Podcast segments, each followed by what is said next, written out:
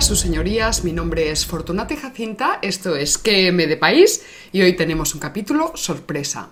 Les explico. Fortunata, que es la menos juiciosa de las dos, pues había anunciado en redes sociales que este capítulo se titularía Anticlericalismo en España 2 y que estaría dedicado a explicar cómo las élites políticas e intelectuales españolas empiezan a asumir los prejuicios hispanófobos, ¿verdad? Toda esta cosa ahí, oh, a partir precisamente del cambio dinástico que se produce en el siglo XVIII. Pero claro, ya conocen ustedes a Jacinta, entonces de pronto se dio cuenta de que no se podía entender lo de la hispanofobia de los ilustrados franceses sin explicar previamente lo que había pasado en los siglos XV, XVI y XVII.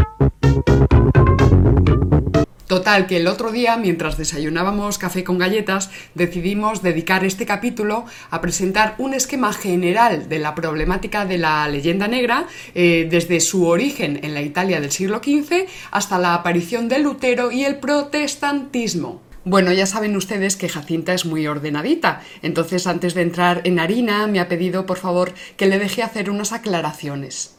La primera es recordar que si a la Jacinta le interesa tanto la historia es porque hoy día la historia de España se instrumentaliza con fines ideológicos y políticos. Si esto no fuera así, la Fortunata estaría hablándoles ahora mismo de arte o de otras mandangas, ¿verdad? En lugar de cosas que sucedieron hace 500 años. Salimos de Barleta.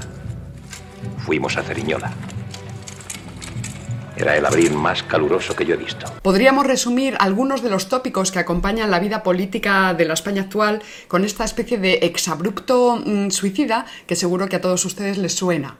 España es un caso impresentable dentro del concierto de naciones y por tanto hay que destruirla porque nos avergüenza. Nos avergüenza. Este es un país de paletos que van a los toros y de catetos que votan a la extrema derecha porque a nosotros lo que realmente nos gusta es, por ejemplo, pues Alemania o qué sé yo, Portugal o eh, cualquier cosa menos España, porque anda que no son majos los portugueses y los islandeses, no digamos, son majísimos y los suizos, bueno, anda que no eran majos los suizos que no se fueron por ahí a exterminar indígenas ni un continente entero ni destruyeron al Andalus, eso sí que eran majos. Y encima los suizos sí que tienen una democracia verdadera, no como aquí, que esto es un fiasco, esto es una treta de los franquistas. Por mucho que los organismos de control internacional alaben la democracia española, esto es mentira, esto es una falsificación, esto es un horror, un horror lleno de agentes de la Inquisición y de fanáticos católicos, engendros de Lucifer. Una vergüenza, esto es lo que es. Es una vergüenza, este país es una vergüenza, es una vergüenza, qué vergüenza, por favor, qué vergüenza. Este tipo de ideas son oportunamente aprovechadas por los nacionalismos fraccionarios, que desde 1898, aunque un poquito antes también, ¿verdad? Pues se muestran inasequibles al desaliento, ahí, tú, tú, tú, tú, tú. Pero este tipo de ideas también están en la base de las autodenominadas izquierdas, que sobre todo a partir de 1960, pues fueron poco a poco, pero sin descanso, renunciando a la defensa de la nación española. Pero no se vayan ustedes a pensar, porque es que resulta que esta vergüenza también modela por lo bajini, ahí sin decirlo muy a las claras, el discurso de la mayoría de los grupos que se dicen de la derecha. Como diría Gloria Fuertes, ¡ay madre del amor hermoso! ¡Qué prejuicios tan horrorosos! De estos pecadillos se libran pocos o muy pocos. Pero los que no se libran seguro son esta pandilla de intelectuales pusilánimes que adornan nuestra historia profesores de universidad y de instituto, y luego hay pues gentes dedicadas al mundo del arte, y, al mundo del cine, y periodistas, y escritores, y, historiadores, para entender por qué el prestigio de estos intelectuales es proporcional a su anti-españolidad, pues tenemos que entender lo que pasó en el siglo XVIII. Pero claro, es que hoy estamos en el siglo XV y en el XVI, pero no está mal, porque así nos vamos poniendo un poquito en aviso sobre lo que luego va a pasar con los ilustrados franceses ahí con sus pelucones en el siglo XVIII. La segunda aclaración que quiere hacer Jacinta es que la historia de España está condicionada por dos fenómenos muy particulares. Por un lado, España nace como imperio y consecuencia de ello es que España arrastra desde el siglo XV pues una leyenda negra grande como un Himalaya y grande. No tener en cuenta estos dos factores, por un lado la idea de imperio y por otro lo de la leyenda negra, pues hará que todos nuestros análisis se salgan de plano, es decir, que mm, la visión de conjunto nos quede desenfocada. Es como si un miope se pusiera a pintar un paisaje lejano al natural y sin gafas, pues le quedará todo borroso. Tener en cuenta la leyenda negra a la hora de analizar la situación política actual en España, pues es como si de repente ese pintor se pusiera gafas, tachan. Tercera aclaración que en realidad son cuatro. Primera, a toda acción imperial le corresponde una propaganda enemiga. Segunda, esta propaganda enemiga siempre es enunciada por las élites intelectuales de esos territorios que quedan bajo la sombra de ese poder imperial. 3. El pueblo llano casi nunca se opone a este poder imperial. Y cuarto, como estas potencias imperiales imposibilitan pues, que haya una oposición militar, política o, qué sé yo, por ejemplo, comercial, pues casi siempre se opta por machacar el prestigio. Esta propaganda enemiga tiene un mecanismo muy sencillo, que es el de la caricatura, que consiste en magnificar o sobredimensionar aquellos hechos generalmente históricos que puedan dañar o perjudicar la imagen del imperio y eh, al mismo tiempo pues distorsionar, reducir o directamente silenciar aquellos otros hechos que puedan beneficiarla. Otra estrategia muy querida por estos odiadores pues es la falsificación histórica. Estas potencias enemigas suelen generar en paralelo una leyenda rosa propia que funciona con una metodología inversa, esto es, se engrandecen los aciertos propios y se silencian los fracasos. La Inglaterra de Isabel I generó el mito de la destrucción de la Armada Invencible de Felipe II, siendo ella misma, quiero decir la propia Inglaterra, la que construyó el relato de la catástrofe naval y la que le puso nombre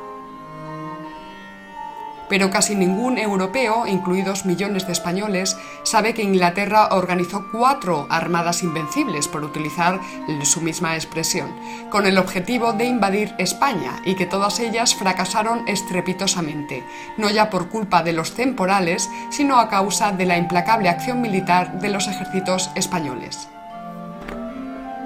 Estas derrotas, prudentemente silenciadas en los libros de texto de casi todos los países del mundo, supusieron la ruina casi completa de Inglaterra. Este relato histórico defendido por Inglaterra en contra de España se centraba sobre todo en señalar la cobardía de los soldados españoles y también pues la ineptitud de los españoles en el arte de la navegación, eh, pues por ejemplo a la hora de construir navíos o por ejemplo en el desarrollo de la artillería. La propaganda antiespañola se alimenta sobre todo de cuatro acontecimientos que orbitan en torno a una fecha muy concreta, 1492.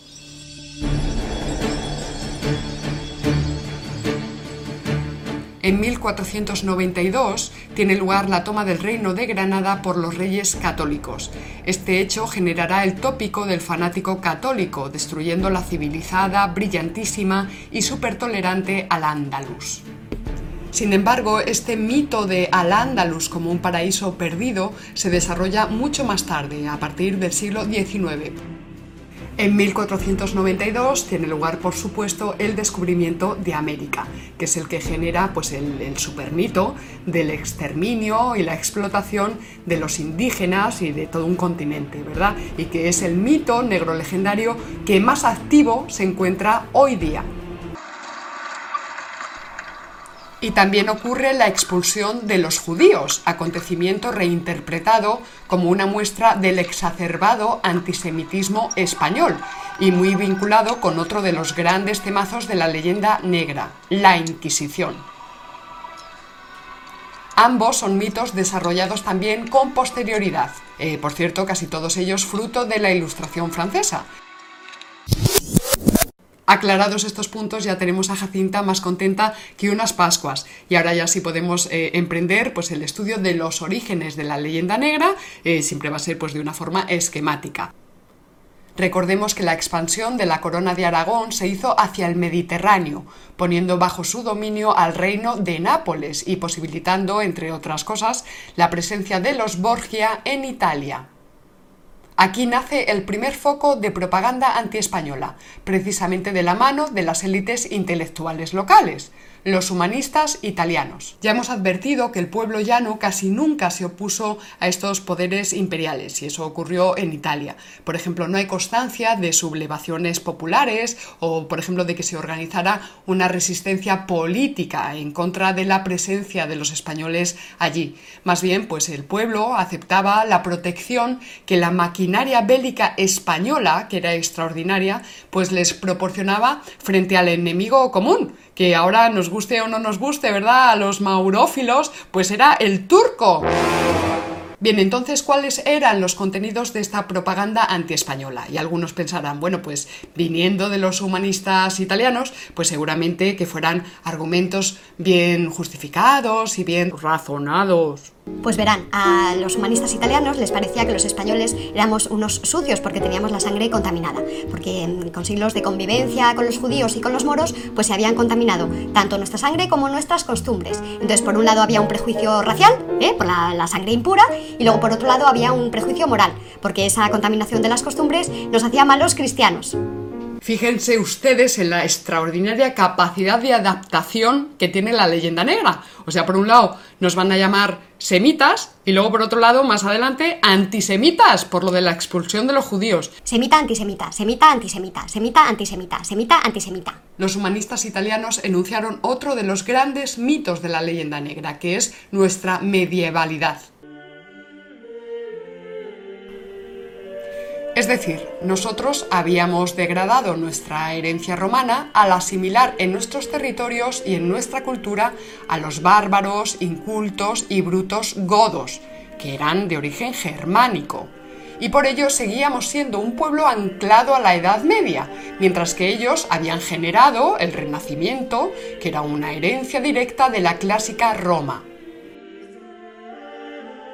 Esto de que España era un país medieval, no se piensen ustedes que se decía en un tono nostálgico, ¿verdad? O ahí bonito, con cariño. No, no, no, no. Querían decir más bien pues que nos veían como una sociedad retrasada, pues como una sociedad obsoleta, anticuada, inculta, ignorante e incapaz pues de llegar a la vanguardia del progreso humanista. Esta imagen de una España medieval y un pelín anticuada, pues alcanzó su cenit eh, durante el romanticismo en el siglo XIX. Y hasta aquí este capítulo de ¿Qué M de país? Se despide de ustedes Fortunata y Jacinta y recuerda, si no conoces al enemigo ni a ti mismo, perderás cada batalla.